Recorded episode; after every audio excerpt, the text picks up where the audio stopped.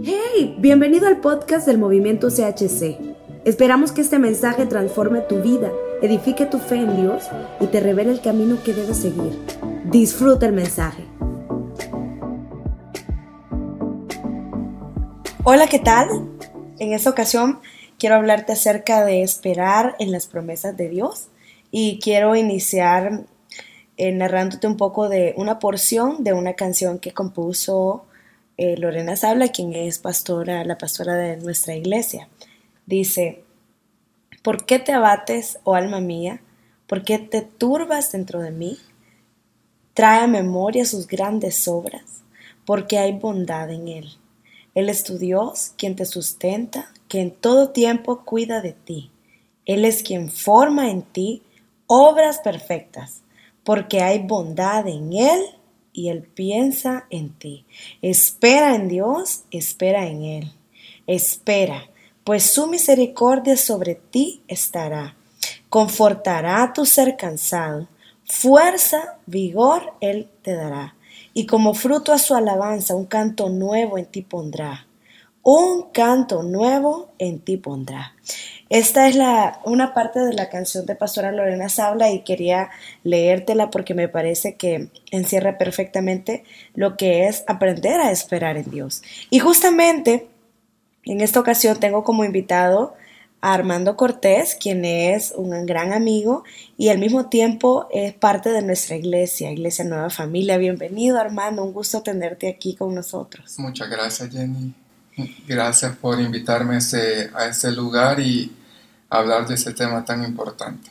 Sí, realmente eh, muchas veces nosotros estamos esperando en Dios, pero no, no hemos logrado entender la temporada en la que estamos y eso puede generar mucha frustración, muchos desmayan y hasta abandonan su fe en Jesús y, y muchos no entienden que esperar en Dios las promesas que le ha dicho a cada uno de nosotros es parte del proceso de madurez, ¿verdad? Y precisamente por eso queremos que tú nos compartas tu historia, ¿Cómo tú has aprendido a confiar en Dios y qué, ha representado para ti, Armando? Ok, ¿cómo he aprendido a confiar en Dios? Primero quiero quizás aclarar lo que para mí significa confiar en Dios y esperar en sus promesas. Mucha, mucha gente creo que piensa que esperar es nomás tener paciencia. Sí. O ser resistente o, o seguir adelante, pero yo lo que he aprendido personalmente de, Dios es que esperar en Él significa creer, aunque parezca algo básico, significa creer y confiar en Él, porque hay muchas personas, como tú dices, que tienen mucha paciencia, esperan por muchos años, pero al final se rinden, al final abandonan la fe y es porque en realidad no estaban creyendo. Habían tenido paciencia y resistencia, pero no creían realmente lo que estaban esperando o no confiaban en el proceso por el que Dios las había estado llevando. Sí. En mi caso, yo... ¿Cuál fue el proceso eh, particularmente por el que Dios te ha traído a ti?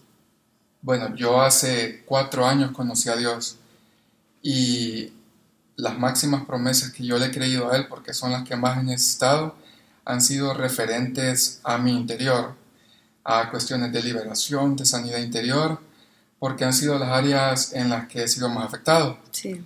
Y entonces, desde que conocí a Dios, comencé a, buscar eh, esas promesas que Él me había hecho para ser libre, ¿verdad? Porque a mí me estaban afectando grandemente miedos, traumas, temores, cosas del pasado, así como creo que como a muchos les ha pasado, sí.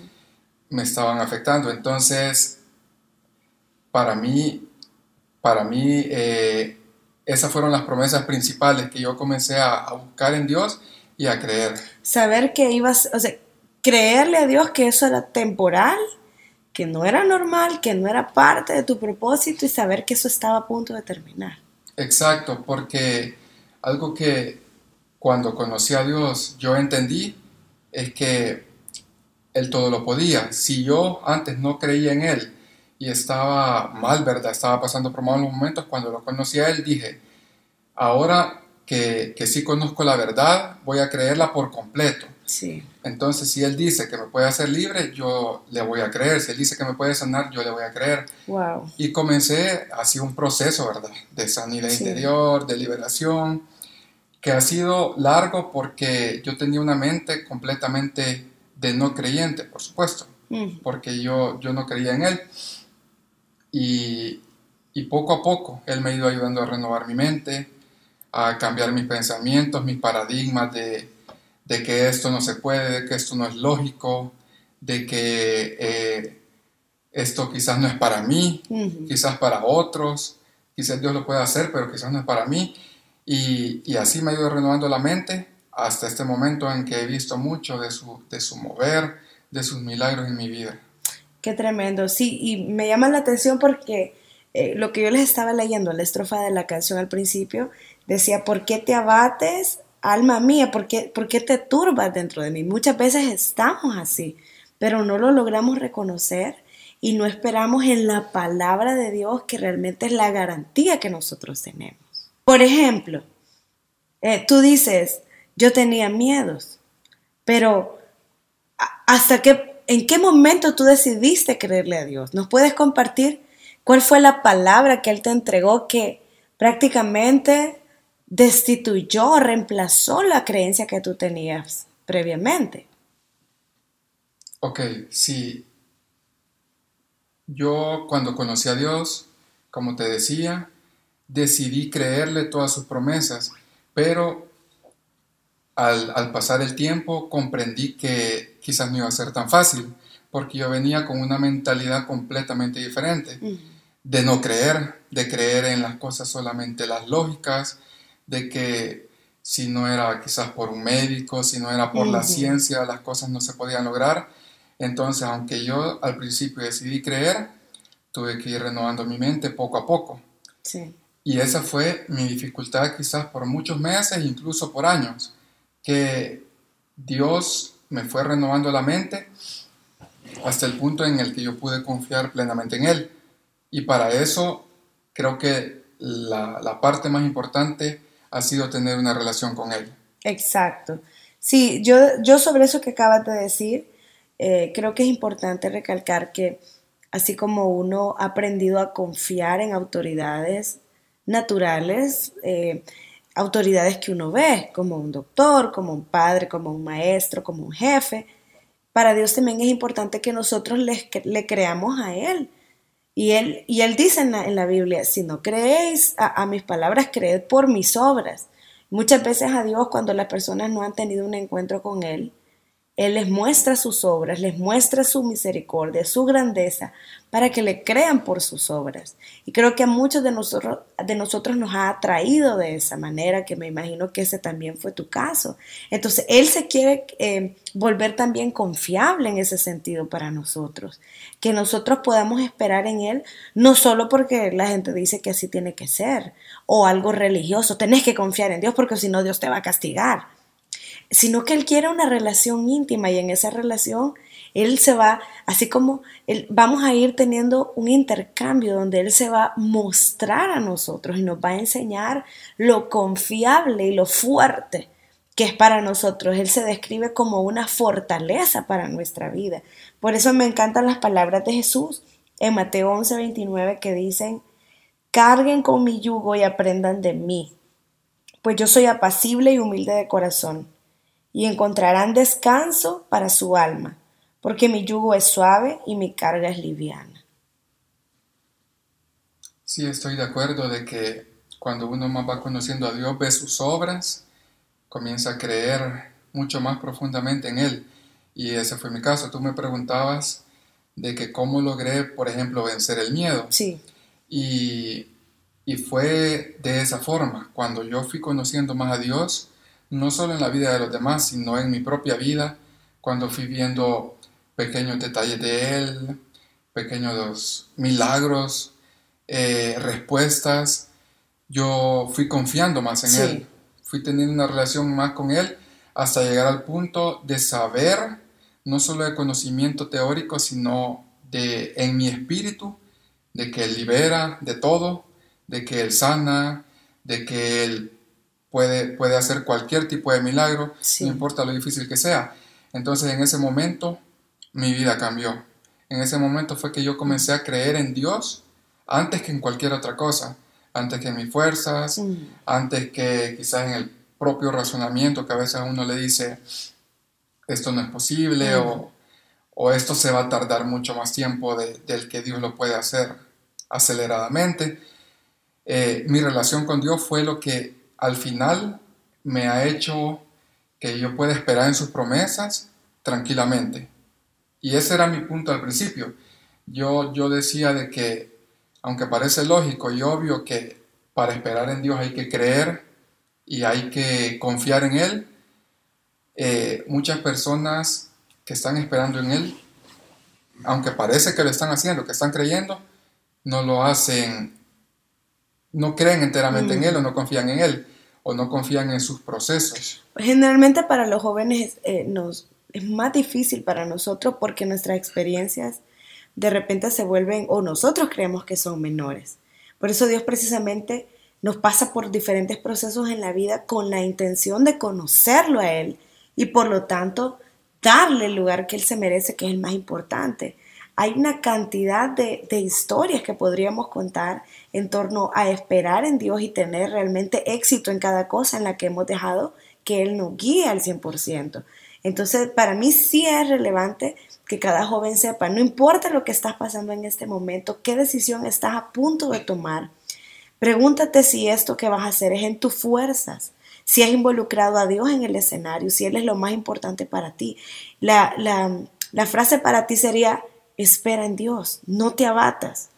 Espera en Dios, no te abrumes por la situación, espera su palabra, espera su aprobación, espera lo que Él tiene que decir, no te adelantes, no te muevas, simplemente espera su voz y Él te va a dar paz, Él va a confortar tu corazón, creo que eso es importante que ellos sepan. Yo recuerdo la historia de una, de una mujer que ella nos contaba que, que, que había, que su esposo estaba a punto de perder la vida por un ataque muy fuerte al corazón y el doctor le dijo, prepare la caja porque su esposo no dura más de 24 horas. Pero dice que ella, que tenía una relación íntima con Dios, agarró fuerza y agarró fe. Y ella le dijo, Padre, eh, yo decido no escuchar ninguna otra voz. Yo, hay una tan sola voz que es la que me interesa escuchar y es la tuya. Yo sé que la realidad parece que ya está muerto, pero quiero saber qué es lo que tú tienes que decir. Voy a esperar en ti. Dice que pasó una hora y Dios no le decía nada y ella volvía a insistir, ¿qué es lo que tú tienes para decir? Solo necesito, y ella le agregó esto, le dijo, solo necesito que me digas que va a vivir o no. Si tú me dices que va a vivir, yo espero en ti, no importa el proceso que vaya a tener que pasar, pero solo dime si esta lucha va a terminar en victoria para mi esposo. Y efectivamente, después de un lapso de, de tiempo, dice que ella sintió en su corazón como Dios le dijo, sí, le voy a dar vida, no morirá, pero no te voy a ahorrar el proceso. Dice que ella se levantó de estar orando y le dijo, eso es todo lo que quiero saber, te agradezco y ella salió confiada. El diagnóstico no había cambiado.